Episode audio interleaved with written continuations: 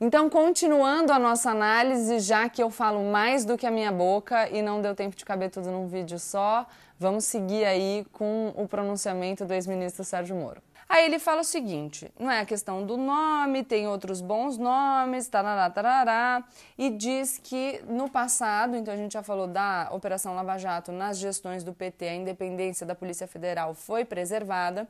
E ele fala de um episódio de um diretor-geral que foi nomeado e ficou só três meses no cargo, mas logo depois foi substituído, inclusive por pressões internas vindas da própria Polícia Federal. Ele está se referindo, nesse caso, ao diretor-geral Fernando Segovia, que foi indicado pelo ex-presidente Michel Temer. O que aconteceu na época foi que esse diretor-geral, antes da conclusão das investigações num inquérito que, que investigava condutas do ex-presidente Michel Temer, deu uma entrevista praticamente inocentando o ex-presidente, o que fez com que, inclusive, o ministro Luiz Roberto Barroso, do Supremo Tribunal Federal, convocasse ele para prestar esclarecimentos. Ele foi lá prestar os esclarecimentos, disse que havia sido mal compreendido, mas esse episódio gerou muito desgaste para a imagem dele e ele ficou na direção-geral da Polícia Federal só por três meses e foi logo substituído. O Moro continua dizendo que essa pressão do presidente Jair Bolsonaro continuou e que ele falava de trocar não só o diretor-geral da Polícia Federal, mas também superintendentes. Ele menciona especificamente o superintendente do Rio de Janeiro e de Pernambuco e insiste uh, nessa versão de que ele dizia que não, o problema não era trocar, mas era ter um motivo justo e legítimo para efetivar a troca e, na substituição, respeitar os critérios técnicos. E aí ele fala que ele tentou ao máximo se manter no cargo. Eu quero. Uh, achar aqui a expressão. Ele fala: dialoguei muito tempo com o presidente e busquei postergar essa decisão. Eu acho que aqui a gente tem dois cenários possíveis, tá? E aí eu vou pedir para vocês assistirem uma entrevista do Moro no programa Roda Viva em janeiro desse ano, na qual ele diz expressamente que o presidente Jair Bolsonaro nunca fez nenhuma pressão aí sobre a Polícia Federal na condução das investigações, o que vai de encontro ao que ele falou no pronunciamento dele no dia 24 de abril de 2020. Eu acho isso relevante porque um cenário possível é o ministro Moro não tinha muita certeza do que estava acontecendo, não sabia se aquilo era uma é, interferência indevida do executivo na Polícia Federal, e aí ele demorou algum tempo para perceber que de fato o presidente Jair Bolsonaro queria interferir na Polícia Federal. Um outro cenário possível é que o ex-ministro Sérgio Moro já tinha percebido essa movimentação por parte do presidente Jair Bolsonaro e postergou essa decisão para um momento em que ele percebeu que a popularidade do governo estava caindo, porque a gente sabe que o governo sofreu um abalo na sua popularidade, principalmente em virtude da gestão desastrada aí do, do país durante a epidemia de coronavírus. Então, dois cenários possíveis, tá? Aí ele continua para um cenário mais recente. Faz, fala o seguinte: ontem eu conversei com o presidente e houve essa insistência do presidente para trocar o diretor-geral da Polícia Federal. Falei ao presidente que seria uma interferência política e ele me disse que seria mesmo. Essa frase é muito importante. Falei que isso teria um impacto para todos, que seria negativo, tarará, tarará. Sinalizei em alguns nomes, vamos substituir por critérios técnicos, tarará. E aí ele fala que o presidente da República é, sugeriu um nome de um delegado que passou mais tempo no Congresso do que na própria Polícia Federal, do que na própria ativa, e que ele não estava confortável nem com os motivos que determinavam a substituição do Valeixo, é, e aí os motivos que eram trazidos pelo presidente Jair Bolsonaro, nem com os nomes apresentados, tá? Uh, e aí ele vai falar, eu, eu acho que aqui a gente tem que prestar bastante atenção. Ele diz o seguinte: há uma possibilidade de que se afirme que o Maurício Valeixo gostaria de sair, mas isso não é totalmente verdadeiro. Olha, é, é, como é que é? Ah, que ele diz: o Maurício Valeixo pode ter dito o seguinte: olha, talvez seja melhor eu sair para diminuir essa cisma, mas tudo em decorrência da pressão. Então, o que ele diz é que o Maurício Valeixo não quis sair por vontade própria, mas ele foi pressionado para deixar o cargo. Uh, e aí ele diz o seguinte, que a exoneração foi publicada no Diário Oficial e que ele foi surpreendido pela exoneração, que ele soube durante a madrugada. Por que, que isso é um problema? Dois problemas. Porque no Diário Oficial, uh, sai ali a publicação com a assinatura eletrônica do Sérgio Moro, embora ele tenha dito que foi surpreendido né, por esse ato. E depois, porque sai que o Maurício Valeixo foi exonerado a pedido, e o que o Moro está dizendo é que é mentira, que ele nunca pediu para sair. Então seria uma informação falsa colocada ali né, no, no, no, decreto de exoneração. Então aqui a gente pode ter um crime de falsidade ideológica, que inclusive é, é um dos crimes que o Procurador-Geral da República coloca lá como objeto de investigação no pedido de abertura de inquérito para o Supremo Tribunal Federal. Outro ponto muito relevante, ele diz expressamente no pronunciamento dele: o presidente também me informou que tinha preocupação com inquéritos em curso no STF e que a troca seria também oportuna por este motivo. Algo que gera, e o Moro faz o seguinte, uma grande preocupação. Vocês podem procurar no pronunciamento dele, porque ele enfatiza o grande. É, no final do dia da sexta-feira, 24 de abril de 2020, a gente teve a divulgação de mensagens que foram disponibilizadas pelo próprio ex-ministro Sérgio Moro, mostrando que o presidente da República manda ali um WhatsApp falando: a Polícia Federal vai para cima de 10 a 12, não lembro o número, deputados bolsonaristas. E aí ele escreve: mais um motivo para troca. É esse o motivo que, segundo o ex-ministro Sérgio Moro, gera uma grande preocupação e demonstra que, de fato, o presidente da República está tentando usar a sua prerrogativa de nomeação do diretor-geral da Polícia Federal para interferir em investigações em curso. Ao falar uh, dessa acusação, dessa acusação não, desse pedido de instauração de inquérito feito pelo Procurador-Geral da República e das mensagens que foram disponibilizadas, que vieram a público aí, porque foram disponibilizadas pelo próprio ex-ministro Sérgio Moro, eu acho que tem duas coisas importantes para dizer. Primeiro que você tem você a gente tem um pedido de instauração de inquérito, vou falar os crimes: falsidade ideológica, coação no curso do processo, advocacia administrativa, prevaricação, obstrução da justiça, corrupção passiva. E aí a gente vai ter uma virada, porque o PGR fala em denunciação caluniosa e crimes contra a honra.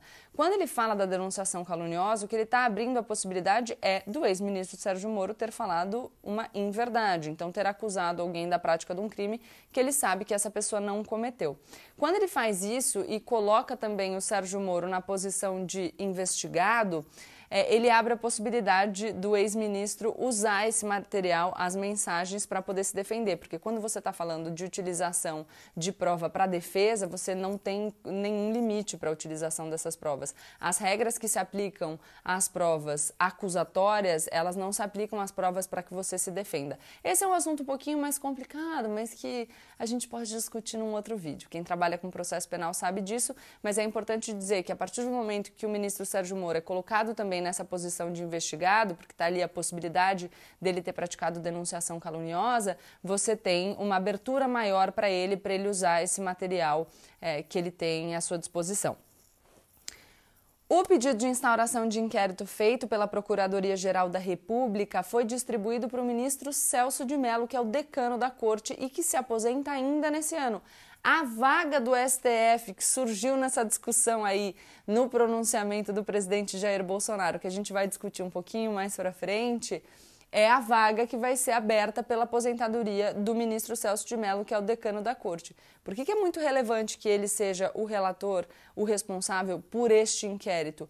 Porque um ministro que é decano da corte e que vai se aposentar já já, está muito menos suscetível à pressão. Além dessa vaga que vai surgir pela aposentadoria do ministro Celso de Mello, quem se aposenta também em 2021 é o ministro Marco Aurélio. Então, o presidente Jair Bolsonaro, a gente não sabe o que vai acontecer no dia de amanhã no Brasil, né? Mas se ele acabar a gestão, ele vai ter a oportunidade de indicar dois ministros para o Supremo Tribunal Federal, uma das vagas era a vaga que teria sido prometida aí para o ministro Sérgio Moro, o que ele teria pedido, né, depende da versão que a gente acredita, para permanecer no governo.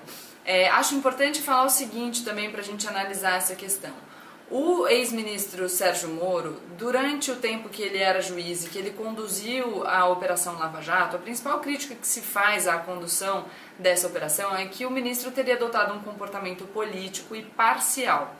Quando ele faz esse movimento de bater no bolsonarismo e aí fazendo uma denúncia sobre essa tentativa do presidente da República de direcionar, de usar a Polícia Federal como uma polícia de governo e não uma polícia de Estado, uma polícia para servir aos seus interesses, ele se coloca numa posição de imparcialidade. Então, politicamente, para a imagem do Sérgio Moro, é um movimento muito interessante da gente observar. É, uma outra coisa que a gente precisa prestar atenção em todo esse cenário é no quanto uh, o bolsonarismo, o, o, presidente, os seus filhos, a sua base ali dentro do Congresso e mesmo os seus apoiadores é, fora da política fizeram questão durante todo esse tempo de atacar a imprensa, dizendo que a imprensa sempre que falou dessa tensão existente entre o Jair Bolsonaro e o ex-ministro Sérgio Moro, é, a imprensa estava mentindo, estava criando intriga, estava querendo desestabilizar o governo, que tudo era invenção. E aí o próprio ex-ministro Sérgio Moro ontem durante o pronunciamento fala que por diversas vezes ele discordou do presidente da República e cita casos passados que foram os casos levantados pela imprensa para falar que de fato existia essa tensão. Então a gente vê como a imprensa está sendo objeto de ataques de forma injusta, né? Porque aí quando a coisa veio à, à luz, quando a coisa se tornou explícita, a gente percebe que a imprensa estava falando. É claro que você pode criticar a imprensa de forma pontual em relação a coisas específicas, mas essa crítica generalizada que tenta descredibilizar a imprensa é muito ruim para o nosso sistema democrático e contribui para um, uma sensação é, de, de uma tendência autoritária que a gente sabe que o presidente da República tem aí, porque ele não faz questão de esconder. Acho que é isso. Tem mais alguma coisa que eu gostaria de falar? Sei. Ah, tem. Outra coisa que eu queria falar para a gente também prestar muita atenção nas pessoas que durante os últimos tempos apoiaram de forma acrítica o governo, fazendo muitas concessões a esse comportamento errático do presidente Jair Bolsonaro e que agora, em virtude do pronunciamento Sérgio Moro, agem como se tivessem sido surpreendidas por declarações que não foram. É, que, que, das quais a gente não tinha indício antes, o que não é verdade. Então, todas essas coisas é, relativas ao passado que o ex-ministro Sérgio Moro traz à tona, a questão da nomeação é, da Ilona Zaba, eu aqui vou falar de questões que a gente sabe, da Ilona Zaba e aí o veto do presidente da República que fez com que o Sérgio Moro tivesse que desistir, é, a questão do COAF e do pedido do senador Flávio Bolsonaro que fez com que se paralisassem as investigações, as tentativas de ingerência do presidente da República no trabalho da Polícia Federal, enfim, tudo isso a gente já tinha a possibilidade de enxergar em 2019